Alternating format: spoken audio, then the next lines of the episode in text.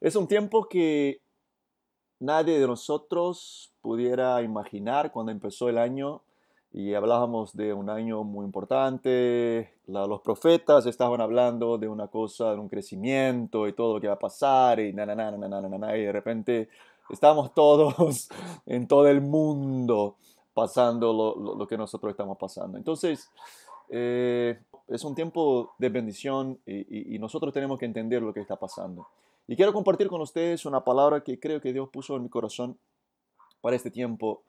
Eh, ¿Por qué? No, no, no por qué, porque es una presunción muy grande, pero intentar entender o comprender todo lo que está pasando eh, eh, y por qué estamos pasando lo que estamos pasando, o por lo menos algunas cosas, ¿no?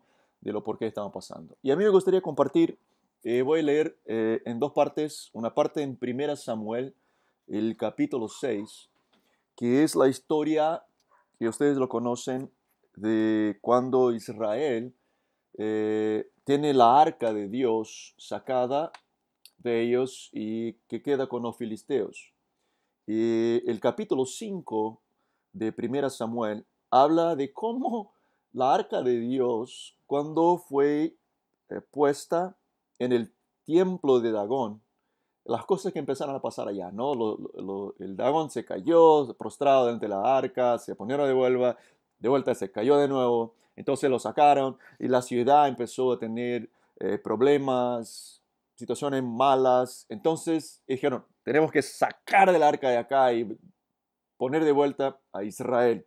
Pero el, el capítulo 6, el verso 1 dice así, estuvo el arca de Jehová en la tierra de los filisteos siete, siete meses. Eso es importante. Quedó por siete meses con los filisteos. Y pasó cosas muy malas con ellos, pero muy malas. No solamente el templo, pero la ciudad, habla de enfermedad, habla de muchas cosas que empezó a pasar el pueblo. No, no, no queremos eso. Porque la arca de Dios era donde estaba la presencia de Dios, era donde la presencia de Dios habitaba. Y, la idea de los filisteos era de burlar de Dios. Entonces lo pusieron en la arca donde estaba el templo de Dagón. Empezaron como que a burlar de Dios. Bueno, en siete meses muchas cosas malas pasaron con los filisteos. Lo pusieron en un carro con vacas y que sale la arca de, de los filisteos. Bueno, la arca se fue y fue a parar en una casa de un hombre llamado Abinadab. Eh, el capítulo 7 de 1 Samuel habla de eso. Vinieron, el verso 1, vinieron a los Kiriate Jearim y llevaron el arca de Jehová y le pusieron en la casa de Abinadab, situada en el collado, y santificaron a Eleazar, su hijo, para que guardara, guardase el arca de Jehová. Desde el día que llegó el arca a Kiriati Yarim pasaron muchos días, en la verdad, 20 años. Y toda la casa de Israel lamentaba en pos de Jehová. Entonces, hay una transición del arca, de la presencia. Y si va a la casa eh, de Abinadab y queda ahí por 20 años. Bueno, quiero ir, en adelante en el capítulo 13 eh, de Primera Crónicas, que es la misma historia, pero tiene algunos detalles ahí que son distintos. Eh, yendo adelante en la historia, bueno, eh, queda que después de eso David queda rey en Israel. Y dije, bueno, tengo que traer la arca de vuelta, ¿no? Tengo que traer la arca a Jerusalén. Y la idea y el, la razón por la cual David intenta traer la arca a Jerusalén es esta. El Primera Crónicas, el capítulo 13, el verso 3, dice así. Y traigamos el arca de nuestro Dios a nosotros, porque desde el tiempo de Saúl, escuche eso, no hemos hecho caso de ella. Esa es una, frase muy fuerte, ¿no? Porque David dice, dice, no hemos hecho caso de ella. Bueno, usted conoce la historia, él va, se pone en el carro con vacas, empieza a traer, y de repente usa, se pone la mano porque el arca iba a caer, pone la mano, se cae muerto, todo pasa.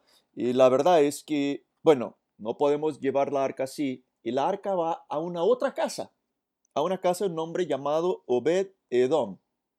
Y el verso, aún en el capítulo 13, el verso 13 del capítulo 13 dice así.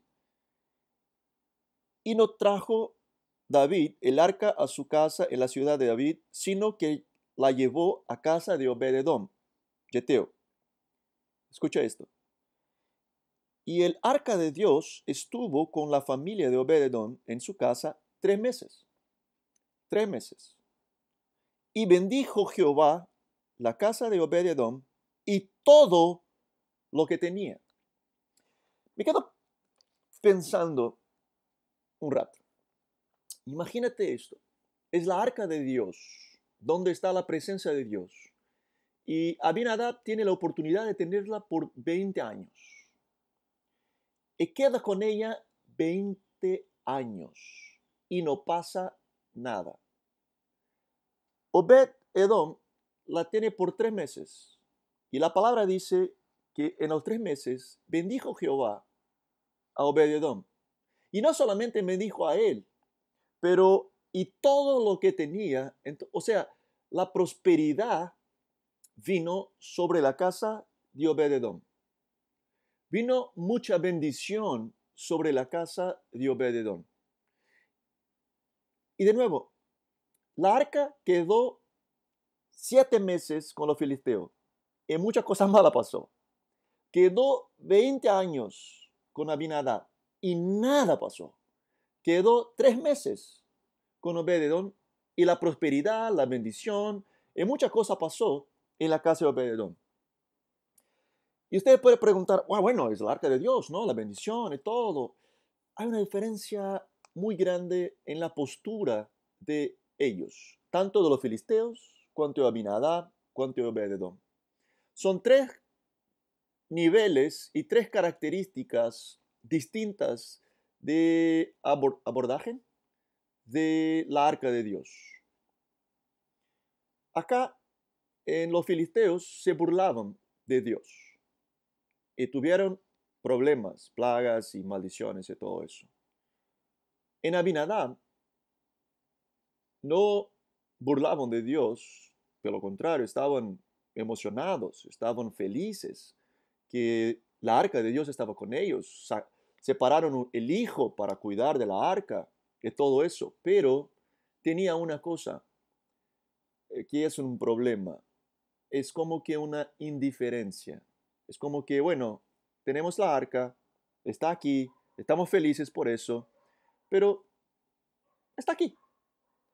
Pero cuando llega a la casa de Obededom y queda por 20 años, cuando llega a la casa de Obededom y queda por tres meses, la bendición llega en toda la casa de Obededón, y no solamente en la vida de él, pero en todo lo que él tenía.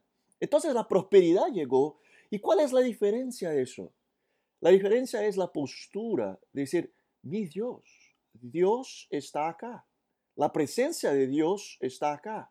La presencia de Dios está con nosotros. E empiezan a adorar. Imagina el privilegio que nosotros tenemos de tener la arca de Dios en nuestra casa. Entonces tenían un cuidado, una, devoción, una consagración diferente cuando la arca llegó a Obededón. ¿Y cómo lo sé eso? ¿Cómo, eh, eh, puedo sacar que ellos tenían esto? Por la una cosa, se sigue leyendo el texto y la verdad es que la idea no era que quedara en Obededón, la idea es que David lo sacara y llevara para estar con Él. Y lo hizo con adoración, con sacrificio, con ofrenda, con todo eso, y lo sacó, y sacó de la casa de Obededón. Y cuando él saca la arca de la, casa de Obededón, ¿qué pasa con Obededón? Él sigue a la arca. No importaba a él más nada, él quería estar donde la presencia de Dios estaba. Entonces se sacan la arca y llevan a Jerusalén y Obededón se sigue con ellos.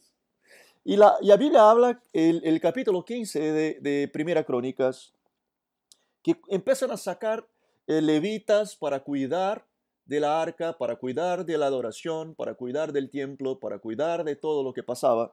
Y una de las personas que fue puesta para cuidar fue Obededón. Y habla el verso 18. Y con ellos y sus hermanos del segundo orden a Zacarías, Ayel, Samiramot, Giel, Obededón. Y dice en el verso 24, y Sebanías, Josapá, Nataniel, Armasai, es difícil la verdad este en portugués, imagínate en español, eh, tocaban las trompetas y delante de, de la arca de Dios, Obed Edom y Jeías eran también porteros del arca. Entonces, Obed Edom, mira eso. La bendición de, Dios llegó a la casa de Obed Edom. Él tuvo una postura de adoración, una postura de reverencia en la presencia de Dios. E, esto a él fue una bendición que hasta sus negocios, su vida material empezó a prosperar, porque él tenía una postura diferente. Entonces, ah, bueno, claro que iba a adorar, porque estaba siendo bendecido, entonces es normal que se va. No, no, no, no, no. Cuando sacaron la arca, él se fue hasta donde estaba la arca, porque su corazón estaba en Dios, amaba a Dios. La bendición era como una consecuencia, pero no es la cosa más importante. La idea es Dios, la presencia de Dios, la gloria de Dios. ¿Dónde está Dios? Quiero estar a punto de quedar como portero de la casa de Dios, portero de la presencia de Dios. Ahí está arca, ahí está Dios, bueno, me voy a quedar acá en la puerta, me voy a quedar acá, voy a quedar mirando todo eso, porque a él importaba la presencia de Dios. Bueno, ¿qué eso tiene a ver con nosotros hoy, el tiempo de hoy? ¿Qué, tiene a ver todo eso que estoy hablando con ustedes para el tiempo de hoy? Bueno, eh, hablaba con Angie por el WhatsApp y decía eso, la decía eso. No creo que fue Dios que puso el virus en el mundo. Bueno, se puede discordar, ¿no? Algunos creen diferente, eso no es el problema. Estoy diciendo que, creo yo. No creo que fue Dios que, bueno, voy a enviar un virus en el mundo para poner todo. Para... No, creo, creo que nosotros, el hombre, y a veces pasa mal el hombre, y el hombre es malo por todas cosas y, y hace cosas mal, que pasa mal el hombre. Y creo que esa es una de ellas. Pero creo que la razón por la cual Dios no sacó el virus hasta hoy, así Él tiene una intención con eso. Porque, mira, estuvo pasando muchos hombres y mujeres de Dios orando, ayunando, haciendo muchas cosas para que Dios sacara el virus de todo el mundo. Imagínate el mundo entero, los cristianos están orando por eso. ¿Y por qué Dios no ha respondido la oración de sacar? Estaba participando, fui uno de los, traductores en la Pascua, Pascua, de, eh, que estaban transmitiendo desde Israel con muchos hombres de Dios, muchos grandes hombres de Dios, y me tocó a mí eh, dos traductores más de Brasil hacer la traducción para, para el portugués. Entonces me quedé involucrado en todo eso y venían los hombres realmente creyendo que después de la Pascua, mucha cosa del sangre y el sacrificio y todo eso, la plaga iba a pasar por todo y nosotros íbamos a ver cosas mejores en todo el mundo. Bueno, no pasó. Y la razón por qué lo, yo creo que no pasó no es porque Dios no responde oración, no es eso. Es porque Él tiene una intención con todo eso. Y la primera intención que creo yo es porque el mundo todo hoy está volviendo a Dios. El mundo todo hoy está buscando algo, porque la humanidad normalmente está arriba de tres puntos. Es la ciencia, la economía y el gobierno. Nosotros nos quedamos seguros cuando tenemos economía cuando las finanzas están bien, cuando la ciencia ¿no? nos da seguridad, la medicina y lo que sea nos da seguridad, y el gobierno, cuando el gobierno o el país va bien. Bueno, nos quedamos tranquilos. Imagínate un virus que ni nuestro ojo puede mirar, los sacó todos los tres. La ciencia no tenía respuesta, la economía no tenía respuesta, el gobierno no sabe para dónde va. Y de repente todo eso se quedó mal. Y la humanidad tiene solamente un reino que no puede ser avalado, sacado, que es el reino de Dios. Entonces, no sé ustedes ahí, pero nosotros tenemos muchas personas que han buscado a nosotros en la iglesia, ha buscado por la internet, por WhatsApp, diciendo, quiero volver a, Cristo, quiero volver a la iglesia o quiero conocer acerca de Jesús. Es impresionante cómo nosotros tenemos visto muchas cosas de eso pasar. Este es un punto. Por el segundo punto que creo que Dios nos ha sacado eh, todo eso y estamos viviendo esta pandemia mundial es porque Dios está trabajando con la iglesia. Él está preparando la iglesia para cosas que van a venir adelante. En la historia que ha contado a ustedes, puedo decir algo así. Son como dos iglesias. La iglesia de Abinadab y la iglesia de Obededón. La iglesia de Abinadab queda feliz que tiene la arca, que tiene la presencia, que tiene Dios. Te queda feliz. Pero como dice David, el verso 3 de capítulo 13, traigamos el arca de nuestro Dios a nosotros, porque desde el tiempo de Saúl no hemos hecho caso de ella. ¿Qué quiero decir con eso? La iglesia quedó acostumbrada con las cosas de la iglesia, con las cosas de Dios. Es un culto más, es una adoración más, es un encuentro más, es una programación más que nosotros tenemos en la iglesia y la iglesia pasó a ser parte de nuestra vida como otras cosas hacen parte de nuestra vida. Las cosas de Dios empezaron a ser parte de nuestra vida como tantas otras cosas hacen parte de nuestra vida. Y de repente nosotros quedamos parados en lockdown. No podemos más ir a la iglesia. No podemos más nos alimentar de la palabra como nosotros estábamos acostumbrados a hacerlo. Y de repente nos quedamos, ¿y ahora qué pasa? El problema es que la iglesia por mucho tiempo, pero por lo menos a mi modo de ver, quedó acostumbrada con la arca, quedó acostumbrada con la presencia, quedó acostumbrada y quedó con, y sacó todo eso por normal. Es normal, la iglesia, es normal Dios hacer cosas aquí, cosas ahí, es normal.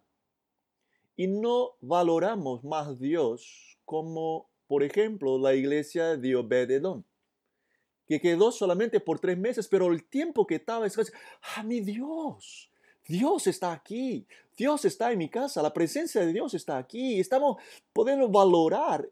Y la diferencia fue que la bendición vino. Quedó por 20 años en Abinadab y nada pasó.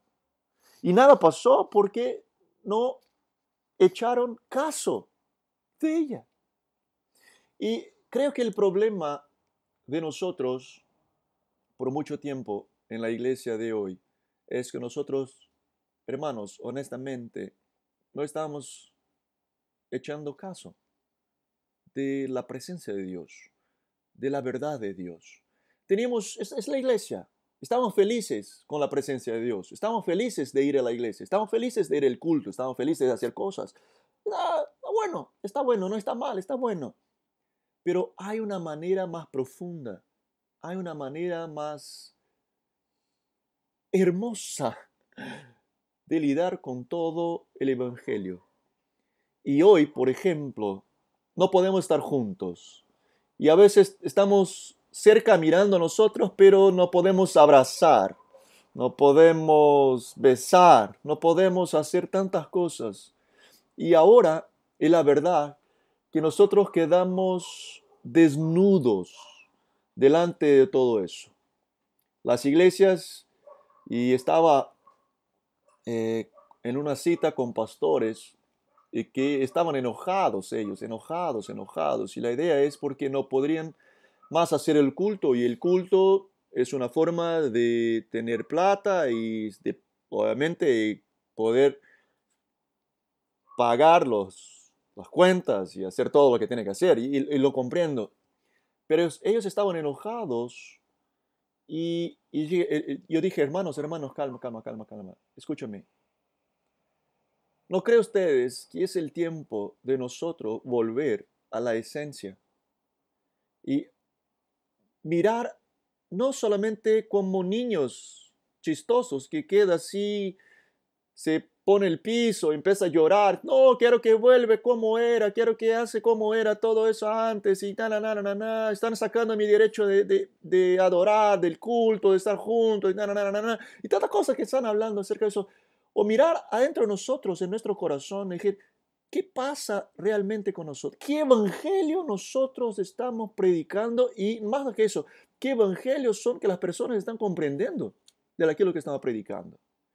Porque hermano, si por ejemplo, a ustedes que hace parte, por ejemplo, ah, bueno, no tiene culto, no tengo que ofrendar. Bueno, usted no ha comprendido nada que es iglesia.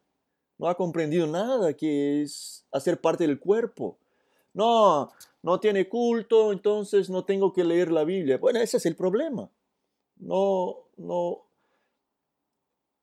Es la verdad, en esta pandemia expuso nuestra fragilidad. A veces, no sé si usted concuerda conmigo, pero hablamos siempre, ah, cómo amigo me gustaría tener tiempo, más tiempo para orar. Si tuviera más tiempo para orar, ah, iba a orar. Cómo me gustaría tener tiempo para leer. Si tuviera tiempo para leer, iba a leer mucho. La Biblia, libros. Ah, mi sueño es leer. Bueno, ahora quedó tres meses parado en casa. ¿Y por qué nosotros no leemos más? ¿Por qué nosotros no oramos más? Y la verdad es que eso no era prioridad. No hacía parte real de nuestras vidas. Y la verdad es que la pandemia nos puso desnudos delante de nosotros mismos, delante de la sociedad, delante de la iglesia, delante de todos. Y nuestras debilidades, nuestras fragilidades quedaron desnudas así delante de todos. Bueno, tenemos dos caminos. Uno, ir para dentro de la caverna y llorar. Y llorar y llorar. Dios, ¿qué está pasando? estoy mal. O arreglar todo.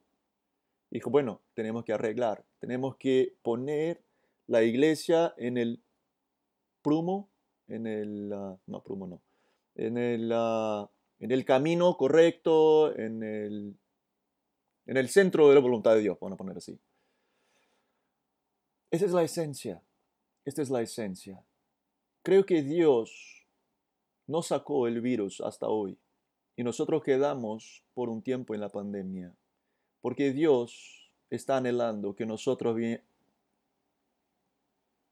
venimos a ser parte de la iglesia de Obed Edom, de una iglesia que valora la presencia de Dios, de una iglesia que valora el encuentro, que valora eso, aquí que estamos así, no podemos estar juntos, pero estamos reunidos alrededor de una cosa. Dios, la presencia de Dios. Estamos acá por eso. No podemos estar como éramos antes. No, no hay problema, pero valoramos lo que estamos haciendo. La esencia del Evangelio tiene que estar ahí, delante de nosotros, mirando entre nuestros, nuestros ojos. No podemos sacar el culto como es más un culto. El encuentro es más un encuentro. Es más una adoración. Es más una cosa que hacemos. Y nosotros quedamos así por muchos años. Ahora Dios está como que temblando todo eso. Hermano, hermano, hermano, mira, valoramos la presencia. Valoramos la presencia. Y cuando Bededón valoró la presencia, imagínate, 20 años, no pasó nada. Tres meses, la bendición de Dios vino y empezó, el tiempo quedó encurtado porque la, postura de la iglesia delante de todo lo que estaba pasando fue diferente. En 2001, cuando las torres gemelas de los Estados Unidos se cayeron, eh, nosotros teníamos eh, hermanos pastores en Nueva York y hablaba con ellos, no me acuerdo cómo en aquel tiempo, WhatsApp no tenía, no me acuerdo cómo, sé, por email, no, no me acuerdo, pero hablaba con ellos y preguntaba, ¿qué está pasando con ustedes? ¿Cómo está la cosa ahí? Eh, ellos dijeron, hermano, tenemos como que 300 personas todos los días buscan la iglesia para encontrar a Dios. 300 personas por día, día. Entonces era impresionante. Ellos quedaban con la iglesia abierta y los Estados Unidos quedó avalado con todo lo que pasó. Ellos despertaron. Ellos despertaron. Decían, necesitamos Dios. Necesitamos Dios. Y empezaron a buscar a Dios, a buscar a Dios. Pasado un año, se pasó un año. Y volví a hablar con el mismo pastor. Y dijo, hermano, me cuenta. Sé que los Estados Unidos ha despertado. ¿Qué pasó ahora?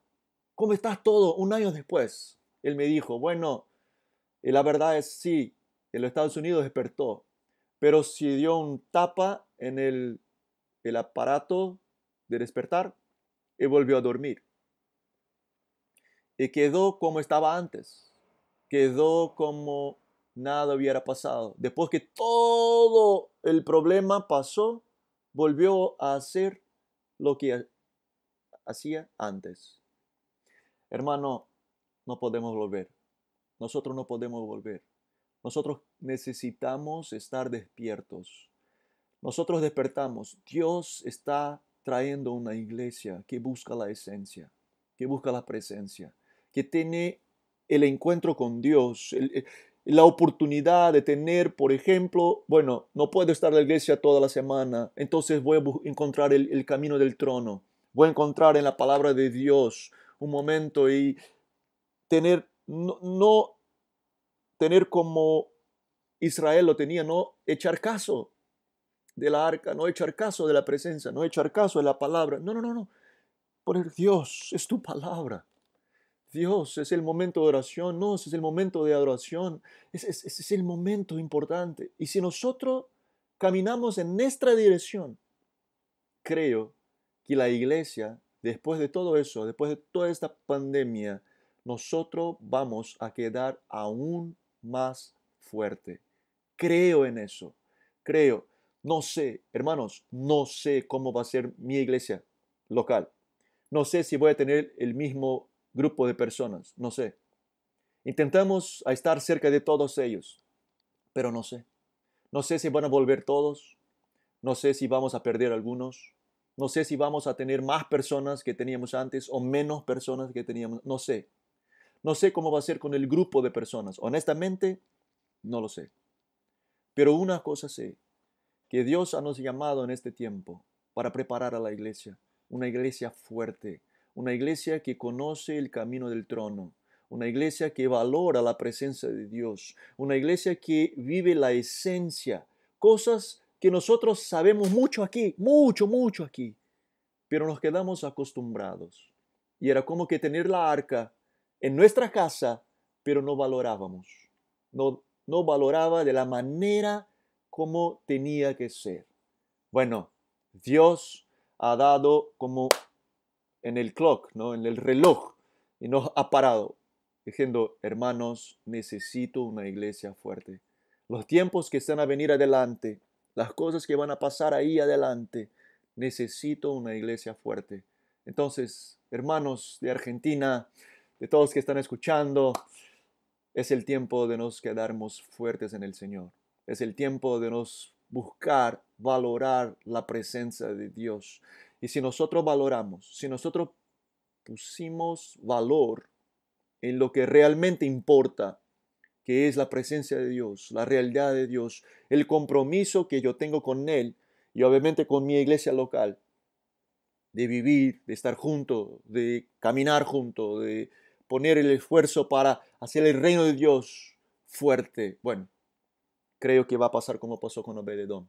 La presencia de Dios va a venir, la gloria de Dios va a venir, la bendición de Dios va a venir, no solamente sobre la vida de Él, pero la casa de Él con prosperidad, con todo eso. Creo en eso. Pero aún la prosperidad llegó, el corazón de Obededom estaba en la presencia. Quiero estar donde Dios está. Quiero estar donde la cosa está pasando. Quiero honrar a Dios. Hermanos, eh, anhelo en este tiempo que nosotros podamos poner en nuestro corazón, en la esencia, y vivir lo que Dios aún ha soñado a nosotros. que quedamos cerca de Él, que lo amamos, que lo buscamos de todo nuestro corazón. Ese es un tiempo que nosotros vamos a hablar de aquí a 20, 30 años. 30 años probablemente voy a hablar con mis nietos, creo. Bueno, pero voy a hablar con ellos y compartir lo que pasamos. Y creo que vamos a decir, bueno, fue un tiempo difícil, pero fue un tiempo donde la iglesia se puso en el camino. Y vamos a ver el tiempo de gloria. Creo en eso, en un tiempo de gloria sobre la iglesia. Pero para que eso pase, nosotros tenemos que estar despiertos como David. Por 20 años no echamos caso, no hemos hecho caso de la arca, de la presencia. No podemos volver a hacer lo que hacíamos. No podemos manejar las cosas de Dios de la manera que lo veníamos haciendo. Hay un tiempo de cambio de la iglesia. La iglesia está cambiando. La iglesia está cambiando. No para el mundo digital. No, no, no, no, no, no. Estamos usando esa herramienta por un tiempo. No estamos caminando para el online. Ahora la iglesia va a ser online. Bueno, es una herramienta. Lo que está cambiando es la iglesia está caminando para lo que importa. La iglesia está caminando para la esencia. No más involucrada en una programación, involucrada en lo que hace afuera de la arca, pero una iglesia que tiene sus ojos, su mirada en la arca, en la presencia, en todo lo que pasa con eso. Amén.